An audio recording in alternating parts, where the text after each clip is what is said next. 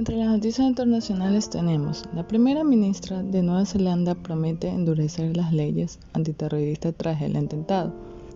Ascienden a siete los heridos por el ataque tras el estado grave. El, el atacante, un individuo muy panorámico, había sido seguido por las autoridades desde hace más de 50 días.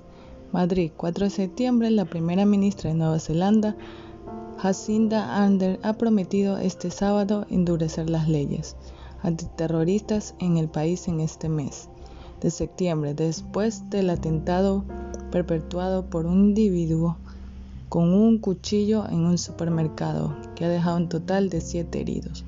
Actualmente se encuentran en el Parlamento una legislación que tipificará como delito la planificación de un atentado terrorista por lo que Arden ha subrayado que trabajará para aprobar esta ley lo antes posible, a más tardar a finales de este mes.